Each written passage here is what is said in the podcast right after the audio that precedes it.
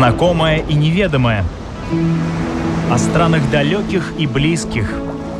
История латвийских путешественников или современная Одиссея. На латвийском радио 4.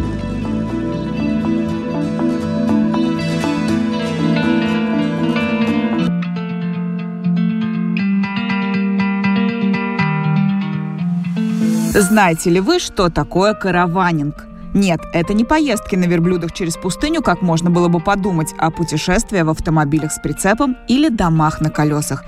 В Европе такой вид отдыха нынче популярен и занимает около четверти туристического рынка. В Латвии же его пока практикуют немногие, но они есть. И с ними мы поговорим сегодня о прелестях или непрелестях караванинга. Это «Современная Одиссея». Меня зовут Елена Вихрова. Мы начинаем. Диана и ее супруг – начинающие караванеры, но настолько увлеченные этим делом, что даже создали страничку в Инстаграме «Караван on Wheels», где делятся своим опытом путешествий в доме на колесах. Ну, все началось не так давно, в прошлом году, в мае, конец мая, начало июня. То есть я была на девятом месяце беременности, мы сидели с мужем, а, рассуждали, как провести это лето, потому что отдых с ребенком, у нас еще большая собака, накладывает свои какие-то рамки. Вот, уже был вирус, но еще не было вот этого полного локдауна. Начали просто рассуждать, говорить. И как-то пришли вот к этому, к этой идее, заглянули на сайт, а, начали смотреть объявления. Наш рынок достаточно маленький в той и ценовой категории, которую мы могли себе позволить, и то, что мы как бы хотели приобрести, особо-то и выбора не было. Вот. И муж решил посмотреть, что там у соседей, у литовцев, у эстонцев.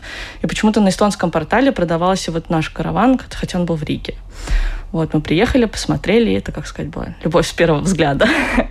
И буквально на следующий день я уехала в больницу рожать, а муж поехал оформлять документы.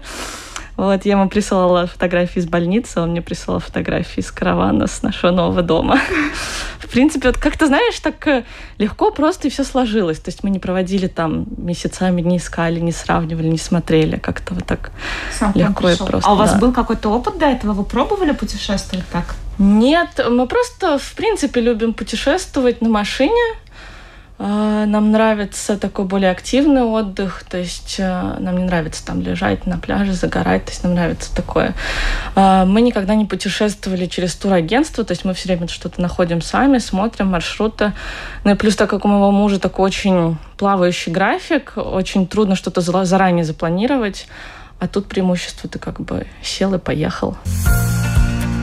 Есть два вида домов на колесах – кемпер и караван. Кемпер – это, грубо говоря, микроавтобус, который полностью пригоден для проживания. В нем есть вся нужная техника – плита, холодильник, туалет, спальные места – Прицеп тоже оснащен всем необходимым, но в нем есть свои отличительные особенности.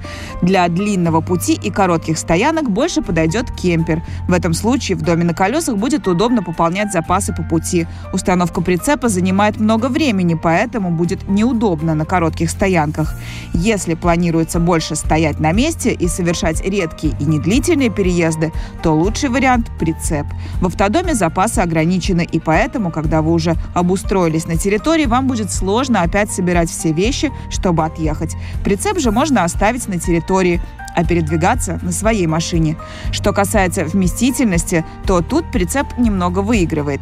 Всю полезную площадь в нем занимает жилое пространство. В автодоме же водительская кабина занимает около трех квадратных метров. Взвесив все эти факторы, наши герои отдали предпочтение каравану выбирая между караваном и кемпером, мы все-таки выбрали караван, потому что, ну, ты его можешь в любой момент отцепить и на своей машине поехать, допустим, в город, потому что чаще всего кемпинги расположены вдали от инфраструктуры, то есть это ближе, допустим, если это побережье, то это ближе там к морю, и чтобы добраться до центра, это все-таки либо ну, машина, либо там общественный транспорт, либо велосипеды. Вот у многих есть электровелосипеды, и они их используют. А, это очень большое преимущество. Да, с кемпером у меня не было опыта, но насколько я знаю, как мы читали, да, вот именно парковка, потому что есть ты хочешь выехать в город, ну, получается, ты едешь со всей этой большой машиной, и ты там ищешь, плюс я не знаю, насколько безопасно оставлять надолго э, где-то вот такую машину с личными вещами, если это не охраняемая стоянка, то есть такой минус.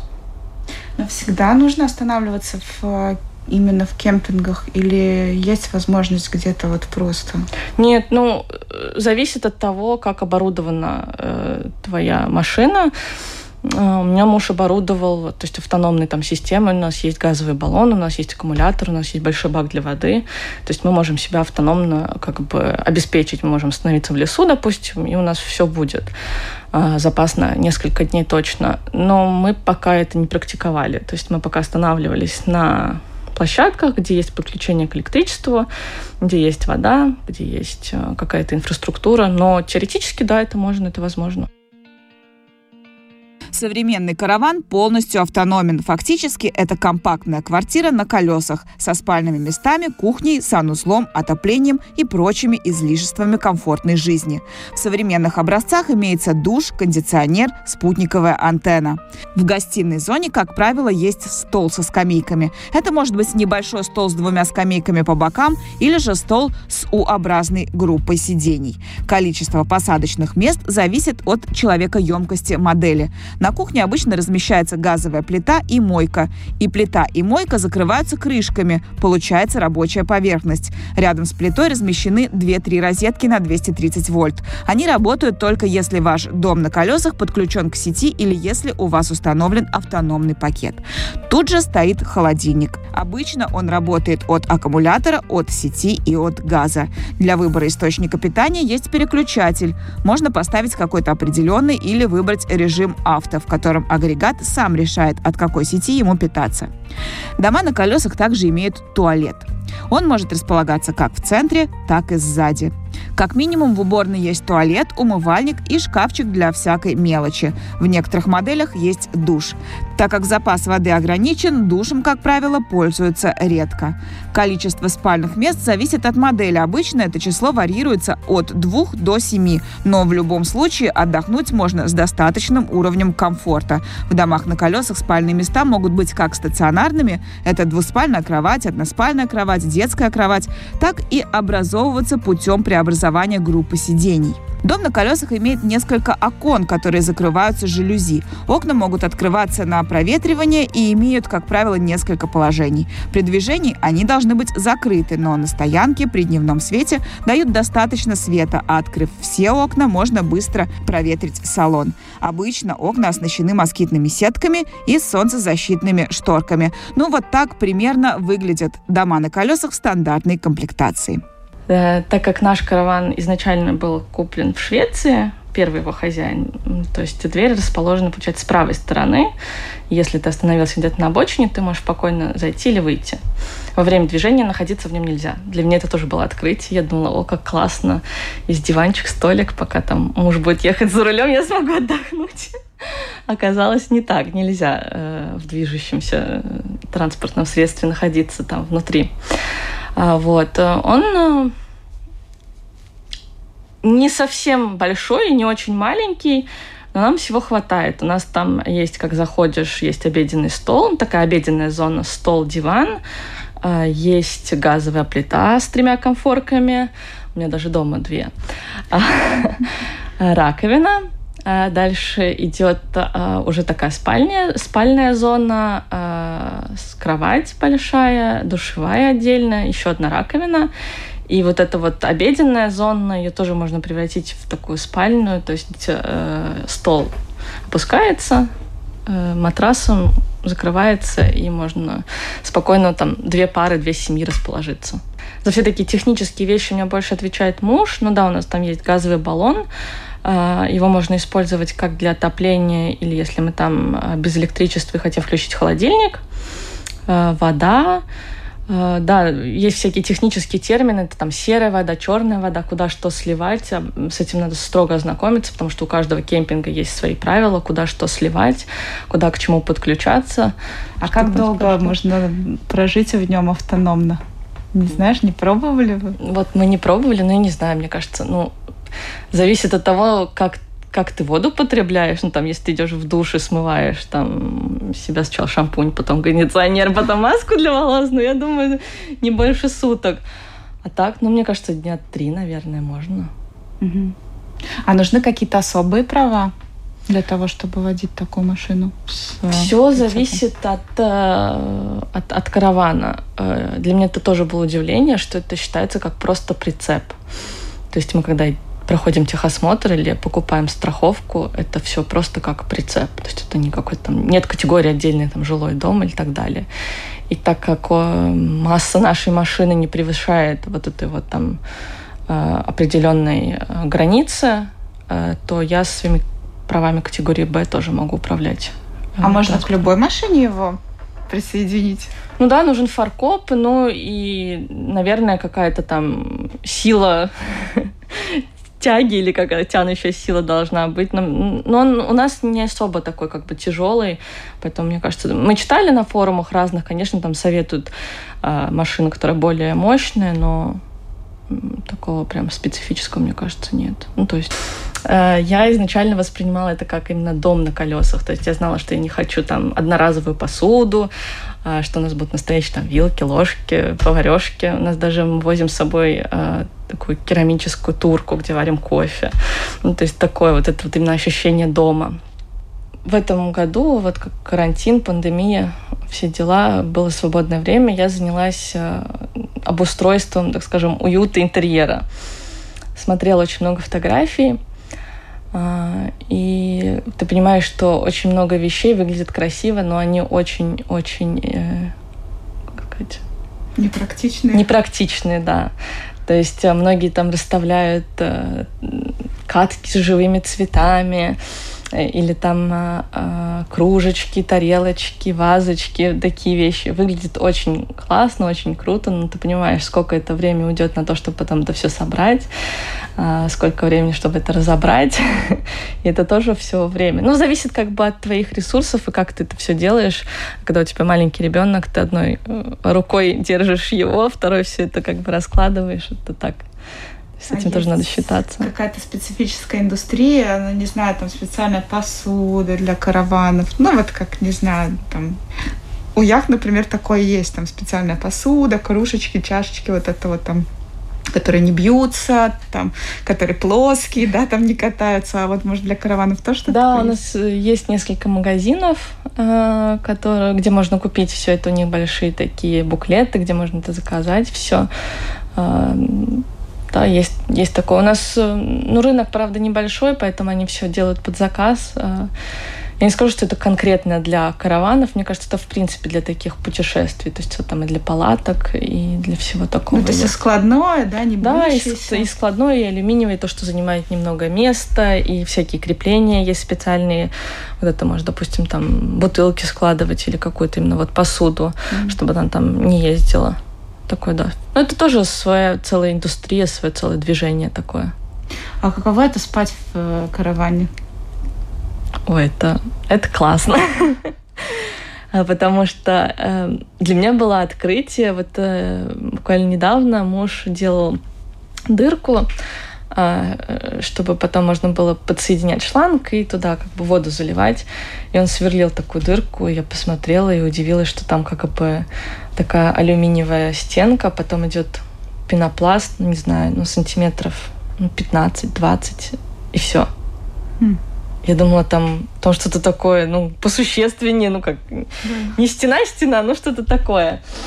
И поэтому, допустим, когда ты спишь у моря, ты слышишь шум моря. Или вот как мы были, когда в Эстонии, это была именно ночь, э, Янова ночь, и молнии были, гром, это, это, это непередаваемое ощущение. Ну, то есть это как бы ты вроде как спишь в палатке, но ты в тепле, в уюте и в такой более-менее безопасности. Но пошатывает так хорошо иногда, но есть в этом свои плюсы, и ребенок быстро засыпает. А говорят, что жарко, нет, что нагревается на солнце и душно очень потом внутри. Ну, отчасти да, отчасти нет. Ну, смотри, это, как э, можно сказать, как э, темпера, какая температура снаружи, такая и внутри. Ну, то есть, если ночью прохладно, то и в кемпере будет, и в караване прохладно. А если жарко, то и внутри будет тоже жарко. Но у вас отопление есть, да? У нас есть отопление, да. То есть, если холодно, ты можешь включить его. И вот мы были в Лиготно именно осенью. И это непередаваемое ощущение, когда снаружи как бы уже такая, знаешь, э, промозглость, а ты сидишь внутри, там пьешь кофе, чай. У нас еще есть, мы берем с собой проектор, и у нас такой устраиваем кинотеатр под открытым небом. Это такая романтика. Ты сидишь внутри в тепле, а снаружи у тебя там такой экран, и кино идет. Каждый счастливый обладатель дома на колесах путешествия может остановиться практически в любом понравившемся месте, будь то лес или лужайка, берег озера, море, поселок или шумный город. Счастливый обладатель мобильного домика может разбить собственный мини-лагерь со всеми комфортными условиями, как у настоящего дорогого гостиничного номера. Так думают многие, но на самом деле в путешествии по Европе можно столкнуться с рядом проблем. Дело в том, что во многих европейских странах места стоянок такой техники техники четко определены. Отдыхать можно только в кемпингах, ночевать только на специально отведенных местах рядом с заправками. Въезд на автодоме, а тем более с трейлером, в центр города во многих местах запрещен. Очень часто в Старом Свете можно встретить специальный для этой техники запрещающий знак. Если вы в Европе, попробуйте остановиться ночевать рядом с супермаркетом или на автостоянке в городе. Вам выпишут штраф и попросят уехать. В каждой европейской стране свои правила относительно ночевок с домом на колесах. На самом деле важны даже не федеральные законы, а местные на уровне провинций. Так что перед путешествием стоит хотя бы поверхностно уточнить законы страны. В любой стране можно легально и комфортно остановиться в кемпинге, но тут есть ряд недостатков. Кемпинги платные и часто стоят практически столько же, сколько отель или апартаменты. Во многих кемпингах чувствуешь себя как на тесных дачных участках или даже в городе. Мало пространства, много людей. И, наконец, кемпинги есть далеко не везде. В Латвии инфраструктура для караванинга не сильно развита, но есть. Диана с супругом во время пандемии успели исколесить почти всю страну.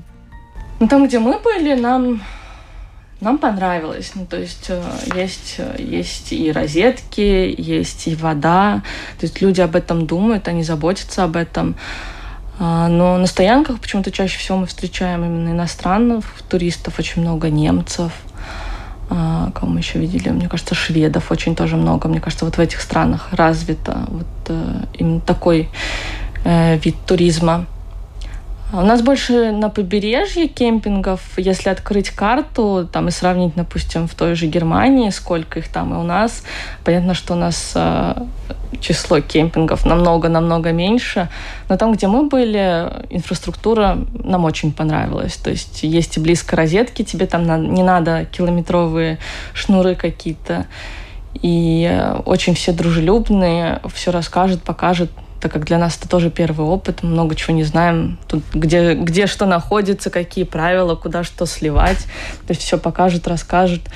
И мне кажется, сама вот эта вот, э, как это можно сказать, группа, община вот таких вот э, кемперов, караванщиков, это тоже такие дружелюбные, приятные люди, помогут, расскажут, поделятся опытом. Современная Одиссея на латвийском радио 4.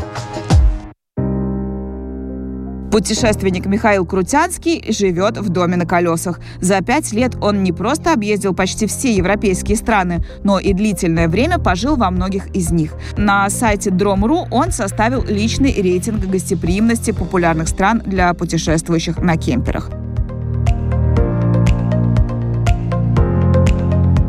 Первое место заняла Норвегия.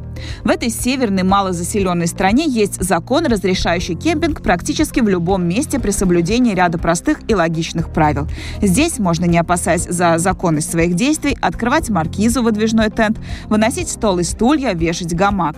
В Норвегии есть как бесконечное количество идеальных диких парковок для автодомов, так и огромная сеть кемпингов самого разного уровня и ценового диапазона. А еще в Норвегии не нужен кондиционер. В этой стране огромное количество путешествующих с кемперами со всей Европы.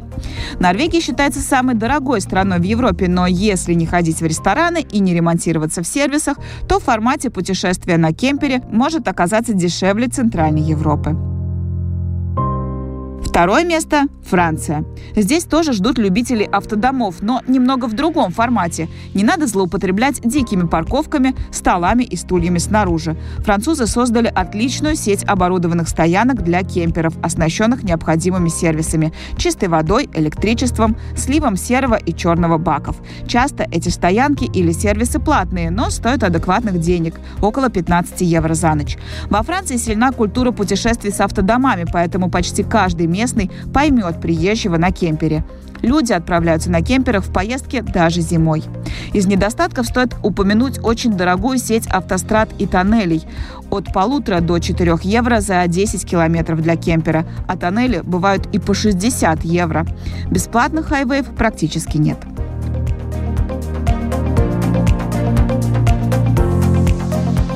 Третье место – Испания. Отличная инфраструктура для кемперов, большие просторы для путешествий, доброжелательные местные. Дороги здесь лучше, чем во Франции, а платных участков меньше. Тем не менее, отдаем Испании лишь третье место из-за большого количества запретов во многих прибрежных и горных районах. Как на многих пляжах, так и в Пиренейских долинах нельзя останавливаться в кемперах вне кемпингов, и полиция за этим строго следит.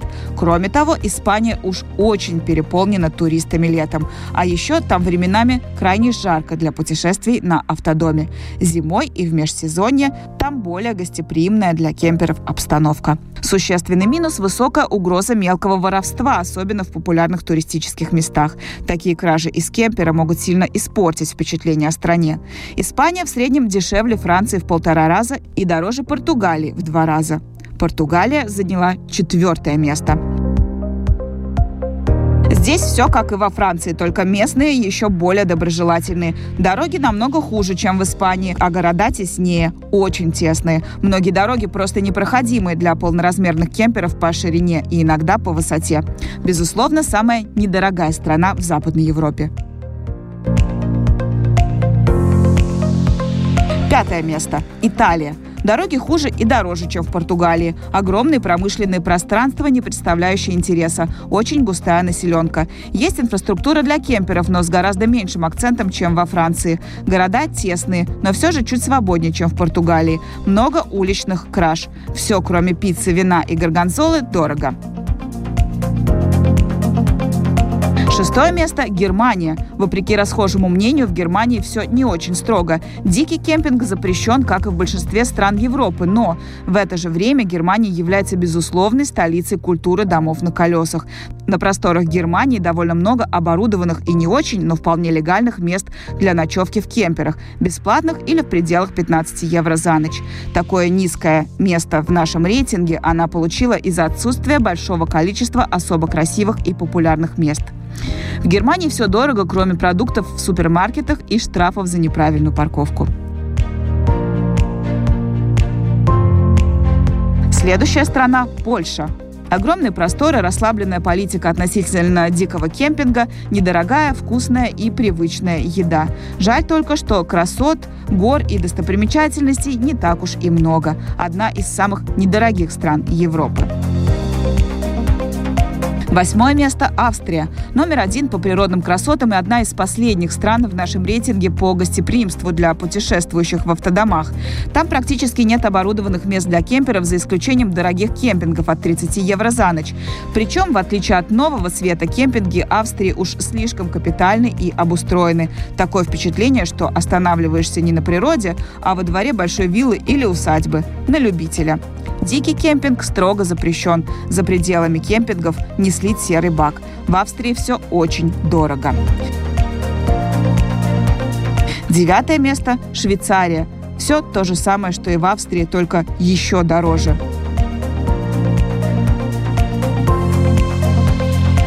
Ну и последнее место, десятое, заняла Хорватия. Тесно, строго запрещен дикий кемпинг, плохие и дорогие дороги. Бывает и 7 евро за 100 километров. Строгие ограничения на путешествия на кемпере по островам. В этой стране кемпер скорее создает ощущение скованности. Современная Одиссея на латвийском радио 4. Европе и Америке караванинг был популярен всегда. С началом пандемии спрос на автодома и вовсе вырос. В Соединенных Штатах пандемия коронавируса вызвала бум на покупку и аренду автофургонов и домов на колесах. Кроме того, на пару месяцев вперед оказались забронированы места в кемпингах и туристических приютах, расположенных в зеленых зонах. Как отмечает Guardian, американцы устали находиться в своих городских домах и стремятся вырваться на природу, тем более, что проживание в автофургоне позволяет соблюдать правила социального социального дистанцирования. К слову, миллионы американцев постоянно проживают в домах на колесах. В нашей же стране путешествия в автодомах только начинают обретать популярность. Активных караванеров не так много, а жаль, отмечает Диана. И для того, чтобы популяризировать этот вид отдыха, они с супругом создали инстаграм-страницу «Караван on Wheels», где рассказывают о своих приключениях и делятся своим опытом. Мне показалось, что у нас мало информации о том, как это происходит. То есть, если там на русском языке искать, то это больше будет там про Россию, про Украину. Если на английском, то это какие-то больше западные страны. Отчасти поэтому мы и завели наш инстаграм Caravan on Wheels, чтобы показать людям, как это вообще происходит. Потому что даже наши друзья, они как бы далеки от этого, не задумывались никогда. Им казалось, что это что-то такое очень сложное или дорогое, или вообще ну, что-то из разряда такого вон выходящего. То есть если у тебя в окружении никого нет, никто этим не занимается, то это вообще кажется, либо этого вообще не существует, то есть это как-то отдельная какая-то каста людей, а, либо это что-то такое далекое и непонятное. Ну, а вообще это может на самом деле дорого? Может, люди не просто так думают, что это дорого? Вот дорого путешествовать на кемпере, караване? Ну, смотри, мы прям так не сравнивали но э, мне кажется, в долгосрочной перспективе, может быть, это и даже выгоднее, если там сравнивать авиабилеты и гостиницы. Но, с другой стороны, это тоже свои затраты. Во-первых, купить караван, во-вторых, его обслуживать, если что-то сломается. А, в-третьих, там делать какие-то доработки. Допустим, у нас был душ, но не было там горячей воды. У меня там муж все проводил это. А, какие-то там технические вещи покупать, докупать. И сами стоянки в кемпингах, они же тоже не бесплатные. То есть средний чек это примерно 25 евро за ночь. В Латвии. Вот, да. Угу. А, то есть э, я не знаю, выгодно это или нет, но мне кажется, просто ты не можешь сравнивать. Это не э, несравнимо с путешествием. Допустим, там ты купил путевку, летел в Турцию и лежишь на пляже в all-inclusive. То есть такие вещи, мне кажется, как и любое хобби, да, требует вложения, но мне кажется, оно себя оправдывает. А, ну, представь, ты там а, остановился, вот мы последние несколько раз были в э, кемпинге возле Туи, ты остановился, у тебя до моря рукой подать. Ты там открываешь окно, у тебя закат и рассвет, прям вот на горизонте моря. Ну, то есть, мне кажется, вот это вот ты не можешь посчитать именно в материальном каком-то таком плане. Ну да, захотел в другое место переехал тут же, да, да. если не понравилось. Ну, как я говорю, э, вот точка отсчета была появление ребенка. А, я очень рада, что у нас мы ей можем дать такое детство, когда она там вот э, засыпает под шум моря, просыпается, играет не в песочнице, а на пляже. Это тоже какие-то такие чувства, которые, мне кажется, нельзя посчитать именно в денежном каком-то эквиваленте. Да, вот расскажи про ребенка и караван. Как э, с маленьким ребенком путешествовать? Насколько это сложно? Да мне кажется, легко. Ну, смотря... Ну, как ты вообще все это воспринимаешь? Мы вот такие легкие на подъем. Нам кажется, все так легко. Э, главное, конечно, э, смотреть, как далеко что-то находится. Понятно, что с маленьким ребенком ты не будешь там ехать 4 часа в машине без остановок. С другой стороны, у тебя все необходимое есть под рукой. В любой момент ты остановился, э, открыл свой дом на колесах, зашел там, не знаю, переодел, переобул. Если надо, что-то там подмыл, помыл, покормил. То есть, мне кажется, это даже проще в какой-то момент. Mm-hmm. Также, если мы выходим на пляж, допустим, ей там надоело мы зашли в наш домик, она там поела, поспала. Ну, то есть какие-то такие вещи, мне кажется, наоборот, легче. Главное, вот дорога, да, смотреть, а, сколько это может занять часов у вас, доехать до какого-то места, а, запланировать, что будут остановки, где их сделать, особенно в такую жаркую погоду. То есть, может быть, сразу не ехать в какой-то там далекий, далекую точку, выбрать что-то поближе, там несколько дней побыть. Еще, наверное, один из бонусов это то, что ты можешь взять с собой домашнее животное. Да, безусловно. Потому что ну, многие гостиницы не разрешают э, с домашним животным, особенно наша собака, она не маленьких размеров. А так как он легко переносит дорогу, мы его берем с собой и отдыхаем всей семьей. То есть мы не оставляем его где-то в гостинице или у кого-то. То есть мы ездим все вместе. Но опять же, если вы едете э, с собакой, надо ознакомиться со всеми правилами, потому что тоже не во всех кемпингах можно с собаками, mm-hmm. или даже не во всех. Э, допустим, мы приехали в Венспилс, и очень, в, в очень многих парках нельзя было просто даже гулять с собакой. Это нас разочаровало. Интересно. То есть э, не то, что там мы понимаем, что надо убирать за собакой, что нужна инфраструктура, куда там урны, куда все это выкинуть, а там просто были таблички, что с собаками нельзя. Да, у них есть отдельные пляжи, допустим, для собак, но в каких-то парках мы не могли гулять, потому что у нас собака. Угу. Об этом тоже стоит подумать заранее. Автодом – это не просто дом на колесах или транспортное средство повышенной комфортности. Это возможность в любой момент выйти из дома, сесть за руль, оказаться в нужном, в том числе и необжитом, месте и даже какое-то время пожить там. Причем пожить, останавливаясь в своей среде, чего не дает ни один отель. Понимание этого привносит в жизнь человека дополнительную степень свободы. Соединяя в себе мобильность, комфорт и автономность, караванинг становится настоящей философией путешествий. С путешествием на колесах легко сочетаются другие интересы – краеведение, страноведение, история, спорт, фотография. В таких домиках на колесах удобно перевозить детей, которые принимают участие в каких-либо соревнованиях, ну и, как уже говорили, собак. Научные сотрудники используют автодома в своей исследовательской деятельности и как передвижные лаборатории, политики как офис штаба команды передвижной пресс-центр, спортсмены как место отдыха в перерывах между соревнованиями или медицинский пункт. Во время съемок фильмов в таких домах перемещаются и проживают артисты. Первый и основной, мне кажется, плюс — это мобильность. Вот ты придумал, что ты хочешь поехать, ты сел и поехал.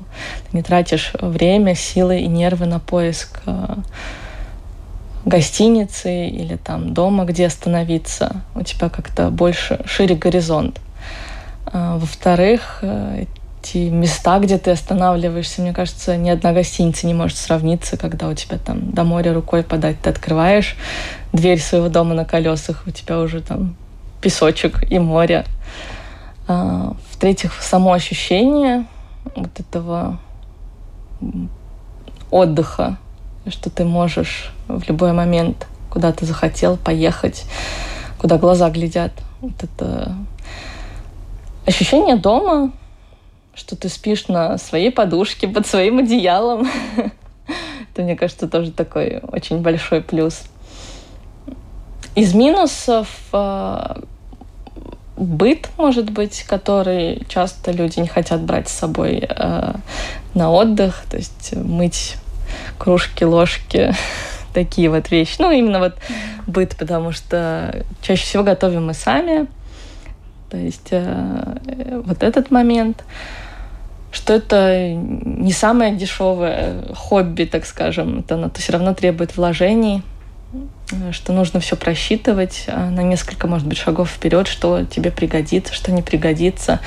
Потому что если ты что-то не взял, ближайший магазин не находится в нескольких там метрах. Тебе надо подумать, что сложить, как сложить. То есть немножко быть таким структурированным.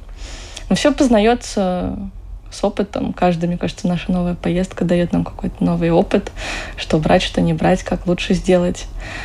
Несомненно, плюс, что мы путешествуем с собакой, и это тоже нам не накладывает никаких ограничений. Так что плюсов больше я вижу, чем минусов. Путешествовать с маленьким ребенком, большой собакой и собственным домом на прицепе – это реально. Более того, увлекательно и удобно. Подписывайтесь на Caravan on Wheels в Инстаграме и следите за путешествиями нашей сегодняшней гости Дианы. У меня на этом все. Меня зовут Елена Вихрова. Прощаюсь с вами. До новых встреч. Пока.